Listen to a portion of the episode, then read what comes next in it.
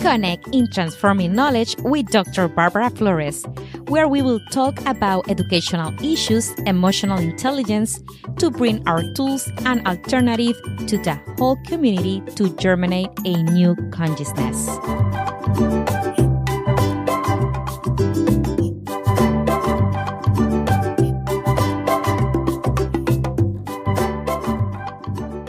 Super happy for our first English interview with Dr. Tanya Johnson. Our 40th episode of the second season titled Making a Difference with Autistic Children. I am Dr. Barbara Flores, a specialist in educational leadership and emotional intelligence. Author of the book Educational Leadership and Emotional Intelligence in the Face of Social Crisis.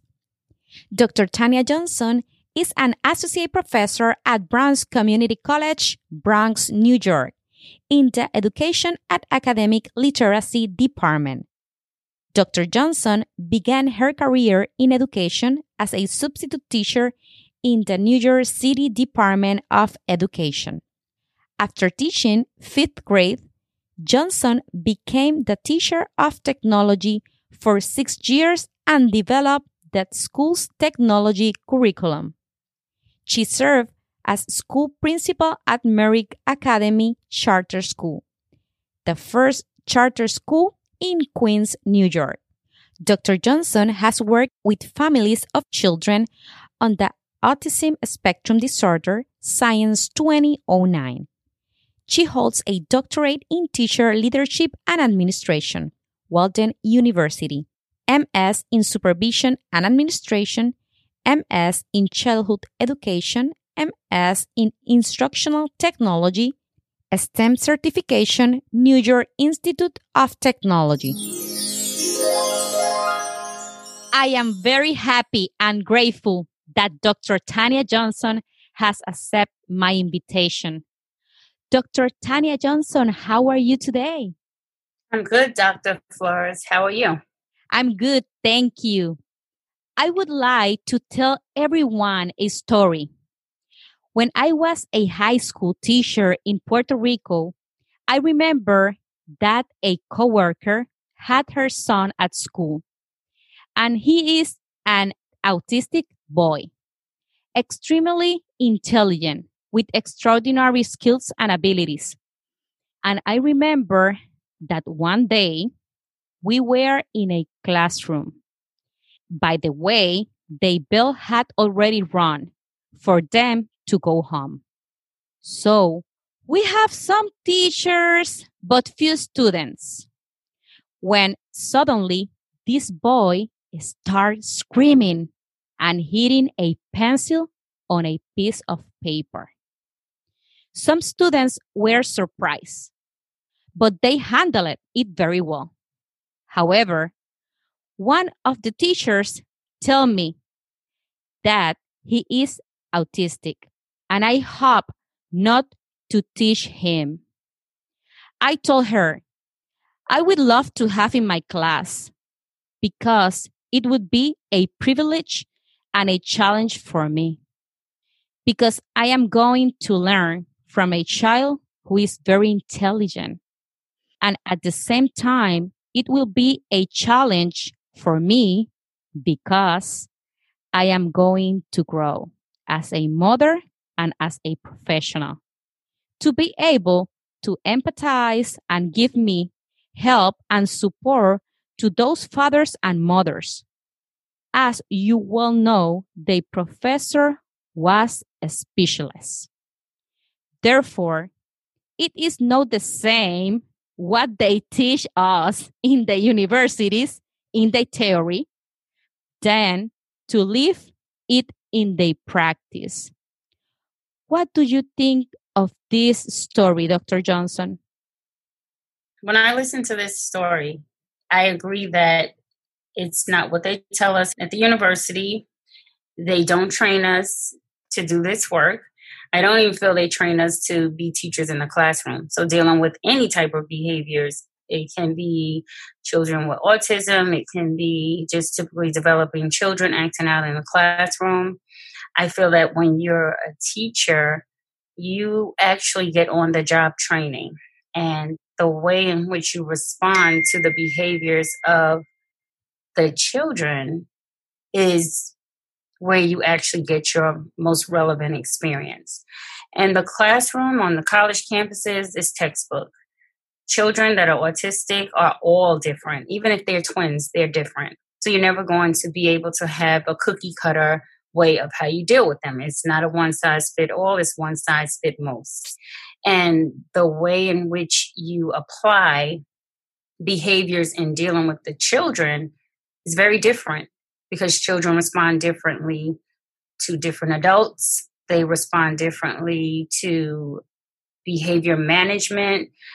Each child has to really be identified as their own individual person. And that's why they have the IEP as an individual education plan and using an individual education plan, you're looking at that student as one student. And the way that you plan for that student is based on that student's needs and that, based on that student's abilities.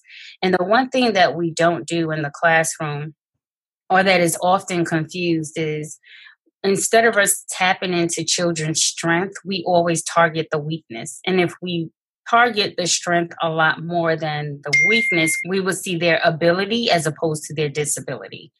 And that's where we fall short as educators. And that's the one thing that they don't teach in the classroom, looking at students' abilities and not their disabilities and tapping into their strengths and not their weaknesses. Because once you tap into their strengths, you motivate them. And in that motivation, they then want to target whatever their weakness is because you have given them that confidence. So once they build that confidence, they're not afraid at that point. Yes, it's awesome your explanation. Every children is different. That is correct. Let's start. Dr. Johnson, you have been working with autistic children for years. What has been your biggest challenge and what has been your greatest satisfaction? Yes, I've been working with autistic children since 2009. One of my biggest challenges have been actually most recent the behavior and actually seeing children and afraid that I can't deal with the behavior of children, particularly children that are nonverbal, children that don't give eye contact, children that have severe sensory issues. They seem to be the most challenging. And I remember interacting with one child most recently last year, September, and I saw the child and I went to the home and I was just like, oh no, I can't come back. Like this child is super challenging for me. And it was something that happened overnight and it was like, go back. Wow. Going back to the house. yeah. I was just like, I can't work with this child. I was like, no way. I'm not used to children. This is difficult. The child didn't even look up. His head was down. He gave no eye contact. Wow. And, you know, I, I work with children that's I would say between 15 months old and three years old. So he was at the time two years old, and I was just like, he's not even looking. He's not even giving eye contact. He has his head down. How am I ever going to work with a child on the spectrum and or a child that is autistic? And I actually took on that challenge. And I remember just being so condescending to the mother and and just trying to make her say don't come back but that voice tell you you need to go back. Yes yeah, so, so i ended up going back and wow what a difference the child i mean the progress this child has made and now the child transitions because when they turn three, they start to transition into school, which is called CPSE, which is the Committee of Preschool Special Education. And the mother's like, oh, but we don't want to lose you. And, you know, that makes me feel really, really good. But I can tell you one of my greatest experiences, again, has been this year as well. And having a child that was nonverbal, but he was very compliant and he worked very well for the most part. And I remember his mother going to, because a lot of times they want confirmation that the child is actually autistic. So they tend to take the children to a developmental pediatrician. And the mother came home to me. And I remember talking to this mother and telling this mother and giving her tips and telling her what to do and telling her all of the things that she needed to do. And she used to cry, literally cry. Wow. And I was like, oh, she's not going to want to see me the next day. So, but it actually built her muscle. And this kid was nonverbal. He exhibited so many sensory issues. He didn't want to eat certain foods. He wouldn't step on cracks on the sidewalk.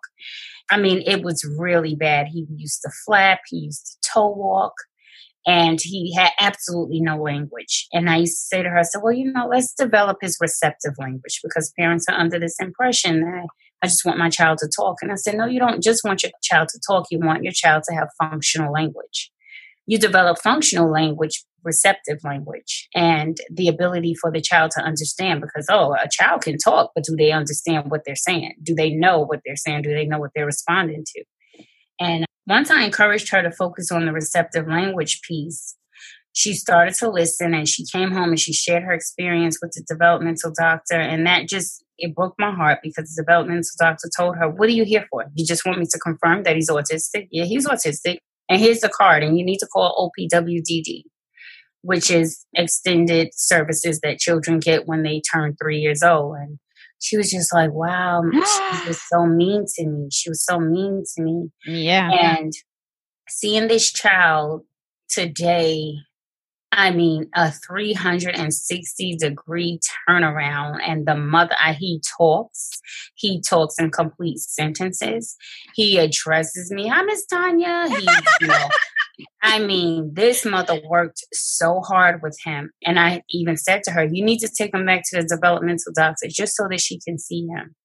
And I do believe that he's going to end up in a general education classroom in kindergarten, possibly an integrated classroom when he goes to pre K. But just an amazing kid. And that is the most beautiful thing that I've seen. And right now I'm writing a book and on um, children with autism. Mm-hmm. And he's my character. Wow. It's really amazing and wonderful. Yeah. Wow. Congrats. Dr. Johnson, what is the difference in communication in children with autism and with their social skills? The difference in the communication with children with autism and their social skills. So, children with autism, most of them very young don't talk, they don't have language. It's usually the lack of language that prompt them to actually get evaluated if the children had the language, the parents wouldn't even look at all the other indicators that exist. They wouldn't look at the sensory issues. They wouldn't look at the toe walking. They wouldn't look at the repetitive behaviors. They wouldn't look at the flapping.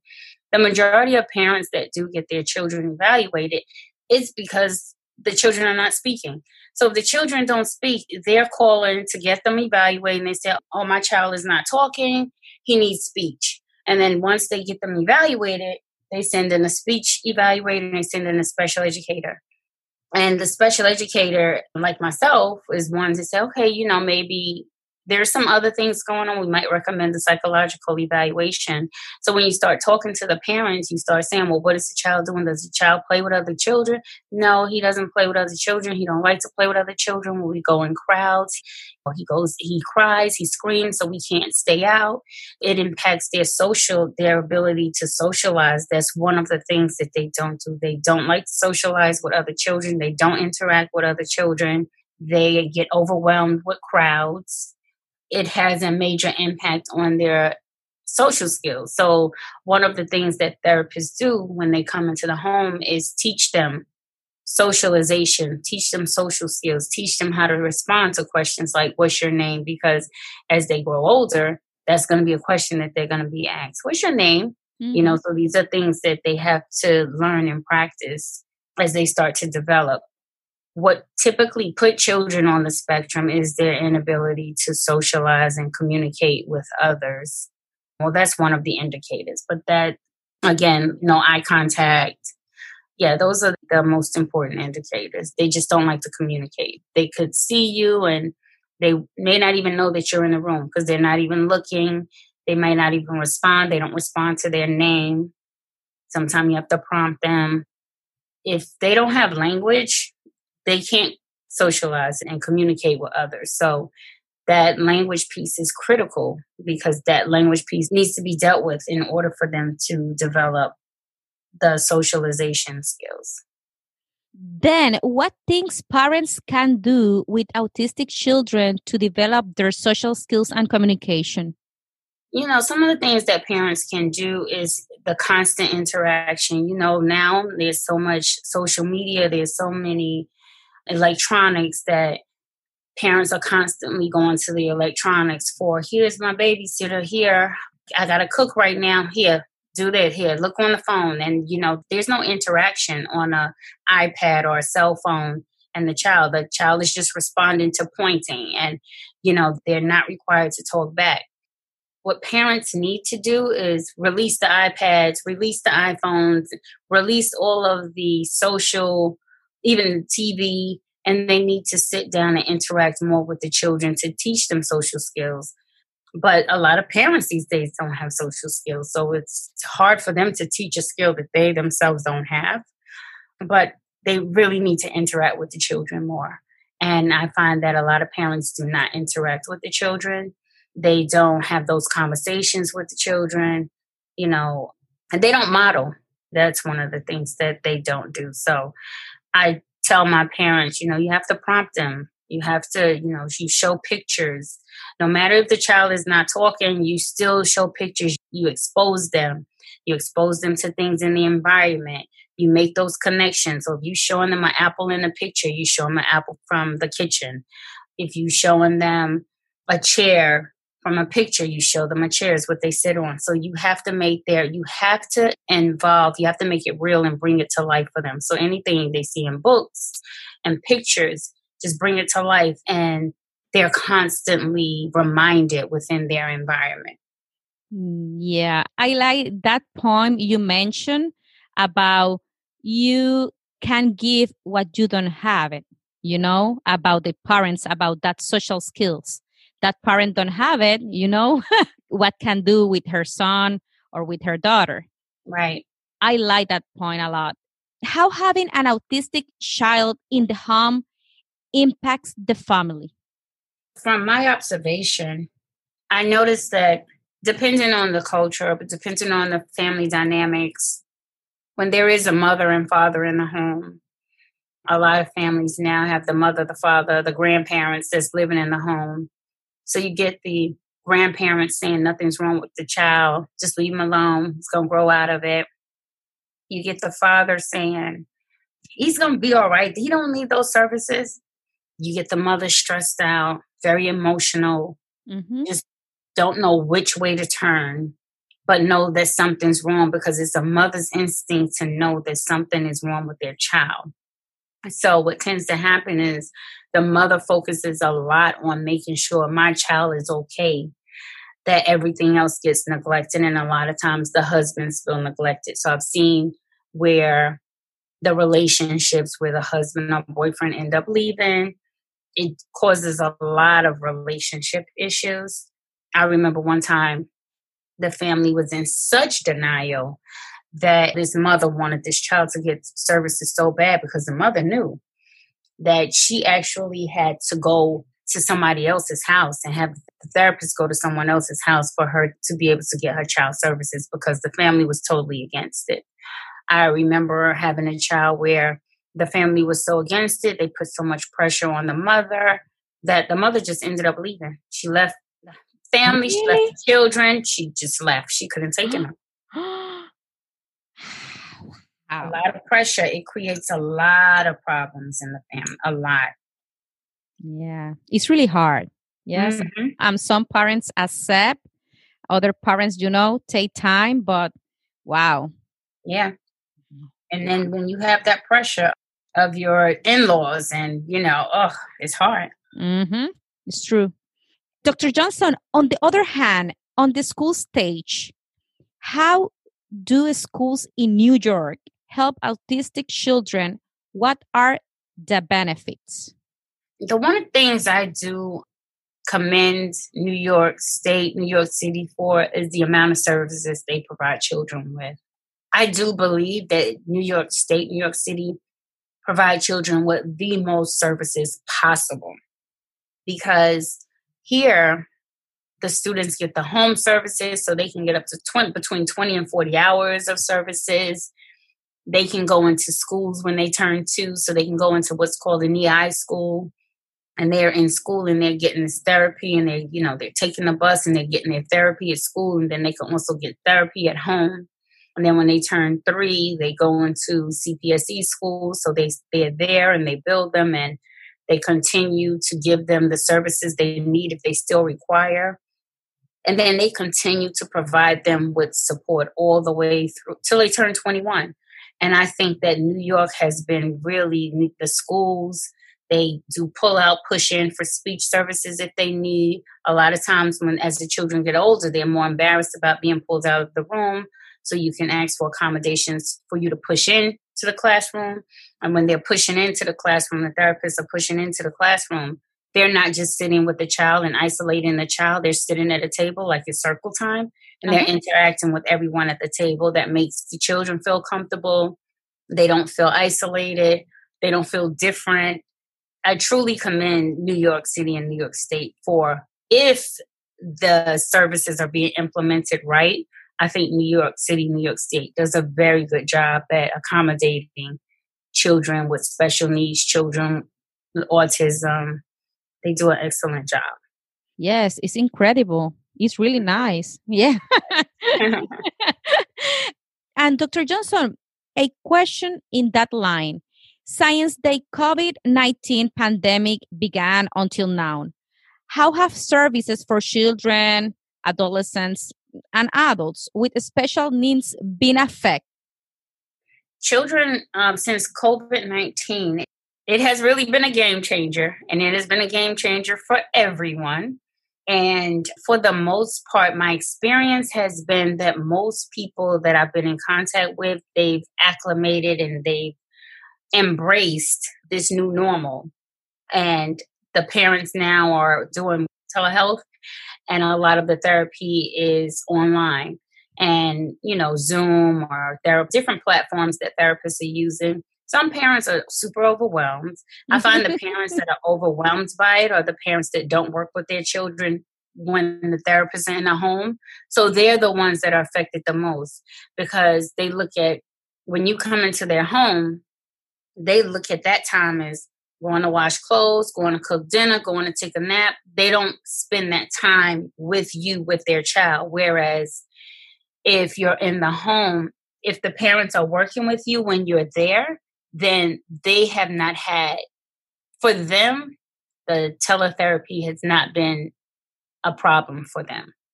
In terms of the adolescents and adults, I think it's been a bit of a struggle for them because they're used to when you have special needs, they're used to having like adult daycares and places that they can go and they have people take them on trips. So they're used to doing a lot of outside activities. And since COVID 19, that has impacted their ability to be able to go out and do things. So they've had to keep them apart, they've had to keep them separated. So, on top of having disabilities, they're also away from their families and not able to interact. So it has definitely uh, impacted the adolescent adult population a lot more than it's really impacted the the babies or the um, children between I would say 15 months to five years old because you know the younger the children they usually are able to adapt more so than adults. So for them, it hasn't really been a game changer. It just now requires more of the parents or more of the adult in the home. So the way that children are affected is based on the way the parents respond to it. Mm-hmm. So, you know how they say it's not really what happens to you in your life, it's how you respond to what happens. So, parents could make it absolutely, they can make it seamless honestly. So I just feel like for the older people, it, it had a much greater impact. And for people that never really worked with their children, it had a much greater impact. For the younger people, not so much. Yes, the children adapt really quickly. it's more easy. yeah, they're that quick. yes. yes. What do teachers and the paraprofessionals need to know in order to help an autistic child in a classroom? Well, again, we'll go back to what I said in the beginning. There's no perfect way, there's no cookie cutter way, there's no one size fits most. But I think the best way, the one thing that paraprofessionals and teachers should know is how to address the behaviors that the children exhibit.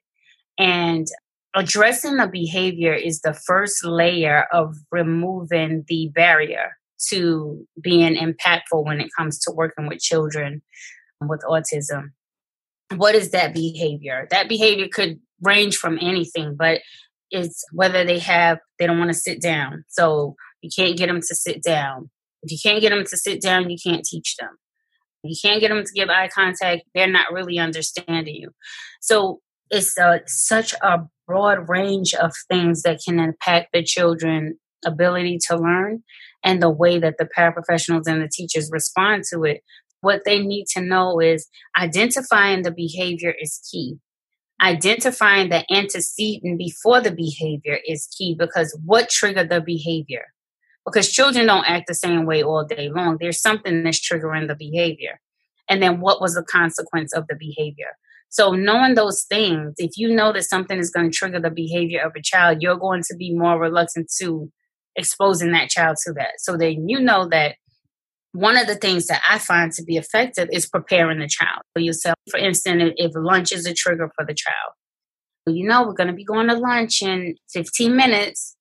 So I just want you to get prepared. And you know, when we go into the lunchroom, we wash our hands, we sit at our table, we sit nicely. So preparing them. And then as you continue, say, okay, so you know, we have 10 more minutes, we're going to be headed toward the lunchroom. We have five more minutes, we're going to be headed to the lunchroom. What works is preparing them. So if you just say, okay, guys, let's go to lunch, that's a trigger for them because you just took them out of whatever it was that they were doing. And now they don't know what to do or how to respond to it. Knowing how to prepare them is very effective. So teachers and paraprofessionals really need to be able to do is identify the behaviors, identify the triggers, and then respond to it accordingly. Yes. So there's no real way of saying because there's no two autistic children in the world that are the same. Yes, it's true. Everybody's different. they're all different, and that's what people don't realize. They all different, but the behaviors to me are the one things that it doesn't have to be negative behaviors. It could be good or bad behaviors. You know, a good behavior could be simply flapping. So, what do we do with the flapping? We redirect it because that's an excitement. Like, I'm happy, yay. So, I'm flapping because I don't know to clap.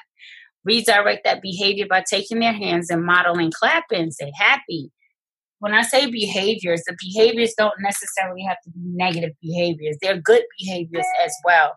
It's just that they have to know how to respond to the behavior at the time. And once they learn how to respond to the behavior at the time, say something worked one time. The next time it didn't work. So we won't do that again. It didn't work the first time. So we know not to use that the next time. So knowing the behaviors and it's trial and error. Simple as that. It's trial and error. Yes, it's correct. It's true, Tanya. It's just like typical developing children. It's trial and error. There's no yeah. really true way of dealing with the behaviors of children except in that moment. In the classroom, dealing with children. There's no training for going into the classroom. The training is the paperwork. But when you go in that classroom, you know that whatever it is that you learned in college, you will very likely not see it applied in in the classroom. yeah.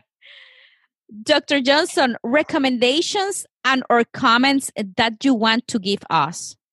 Some recommendations is that having the conversations early on, I think for a lot of children miss the mark because parents are in denial. And I think that having more social groups, having just conversations around autism, having conversations around special needs, and making it more a norm because it really is. But you have so many families that I don't want my child to have a diagnosis. But it's such a norm now. It's almost like COVID. Like, is that normal? Mm-hmm.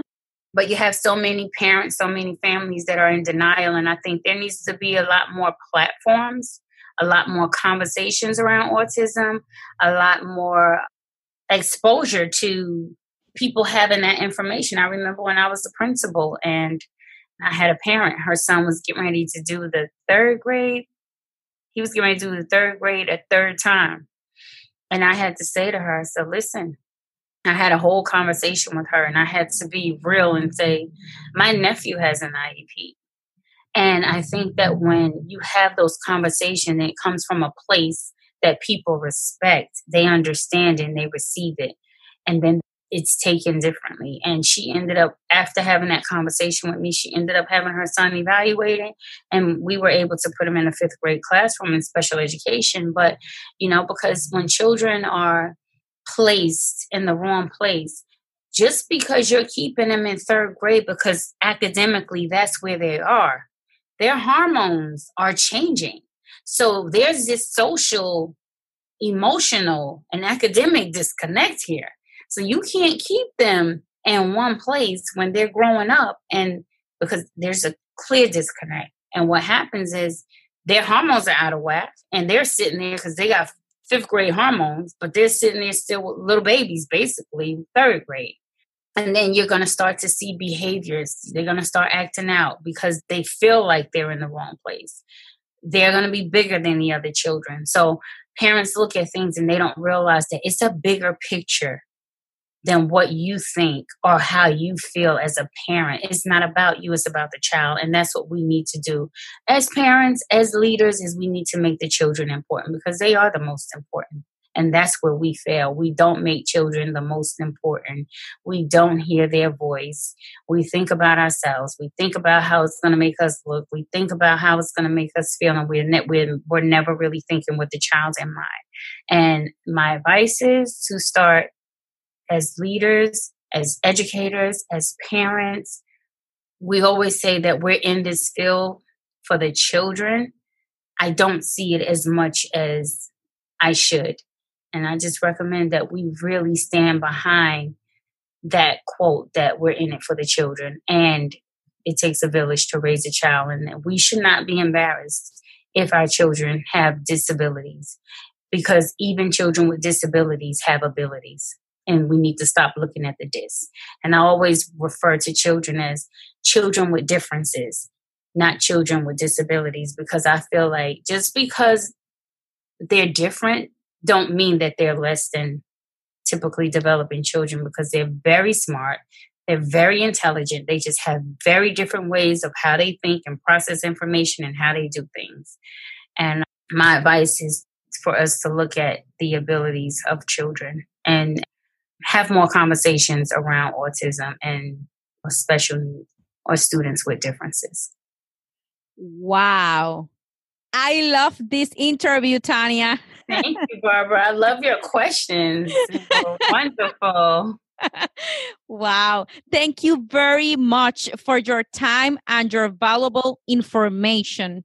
It's amazing. Thank you Thank so you. much. Thank you, Barbara. I really appreciate you giving me the opportunity to have this conversation about something that I'm so passionate about. Yes. Thank you so much. Thank you. I invite you to my website, barbaraflores.info, where you will find valuable information, the link to the podcast and YouTube channel and on my social networks so that you are aware of everything that is happening with Dr. Barbara Flores.